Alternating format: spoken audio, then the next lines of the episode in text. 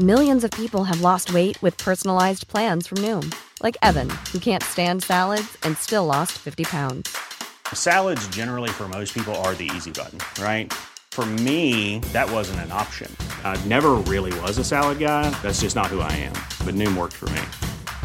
Get your personalized plan today at Noom.com. Real Noom user compensated to provide their story. In four weeks, the typical Noom user can expect to lose one to two pounds per week. Individual results may vary. Heraldo Podcast, un lugar para tus oídos. Hoy, en primera plana, ¿sabes qué beneficios y consecuencias tiene el aumento del petróleo en México? Esto es Primera Plana de El Heraldo de México. Este martes, la mezcla mexicana de petróleo alcanzó su precio más alto del año y se ubicó 76.2 dólares por barril, lo que representa un alivio económico para las autoridades mexicanas. El precio del petróleo sube principalmente por la ley de oferta y demanda, es decir, entre mayor necesidad hay de este recurso, puede superar la oferta y entonces se vuelve más caro. De acuerdo con el coordinador de transición energética y finanzas públicas del Centro de Investigación Económica y Presupuestaria, El alza del precio del petróleo favorece a las finanzas mexicanas, pues han tenido ingresos superiores a los esperados. Según el funcionario, los ingresos por las ventas de petróleo de las últimas semanas los han ayudado a acercarse a las metas establecidas en la ley de ingresos de la Federación para este 2021. Pero de no ser por el aumento de los precios, estarían 7 mil millones de pesos por debajo de lo pronosticado. En este sentido, los expertos de la consultora Caraiba y Asociados aseguraron que la venta del petróleo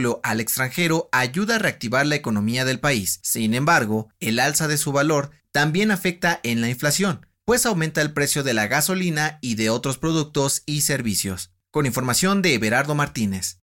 ¿Quieres estar bien informado? Sigue a Primera Plana en Spotify y entérate de las noticias más importantes. Este martes, la jefa de gobierno de la Ciudad de México, Claudia Sheinbaum, dio a conocer que la estatua de Cristóbal Colón sobre Paseo de la Reforma será sustituida por una réplica de 6 metros de la escultura de La Joven de Amajac, la cual será elaborada por el Instituto Nacional de Antropología e Historia. La figura prehispánica original fue encontrada el 1 de enero del 2021 en la Huasteca Veracruzana, específicamente en el municipio de Álamo Tamapache, Veracruz, y actualmente está exhibida en el Museo Museo de Antropología e Historia de la Ciudad de México. Mide casi 2 metros de alto y representa a una mujer gobernante. El pasado 14 de septiembre se informó que la escultura de Colón sería sustituida por la figura de una mujer indígena elaborada por el artista Pedro Reyes, llamada Tlali, pero el anuncio no fue muy bien recibido y desató críticas y burlas. Claudia Sheinbaum aseguró que la decisión de colocar esta nueva estatua en la glorieta de Colón se tomó luego de una serie de discusiones donde se consideraron las solicitud que hicieron las más de 5.000 mujeres indígenas originarias de distintos pueblos del país. También dijo que esta estatua servirá como un reconocimiento a todas las mujeres mexicanas, pero especialmente a las indígenas, y su lucha en la historia de nuestro país. Con información de Carlos Navarro.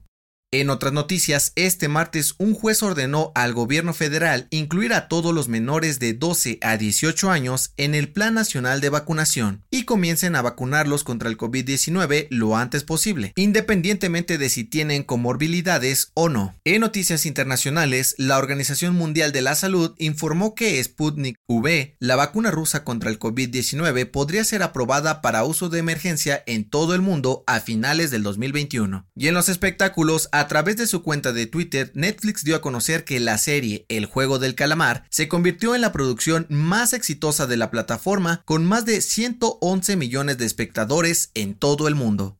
El dato que cambiará tu día.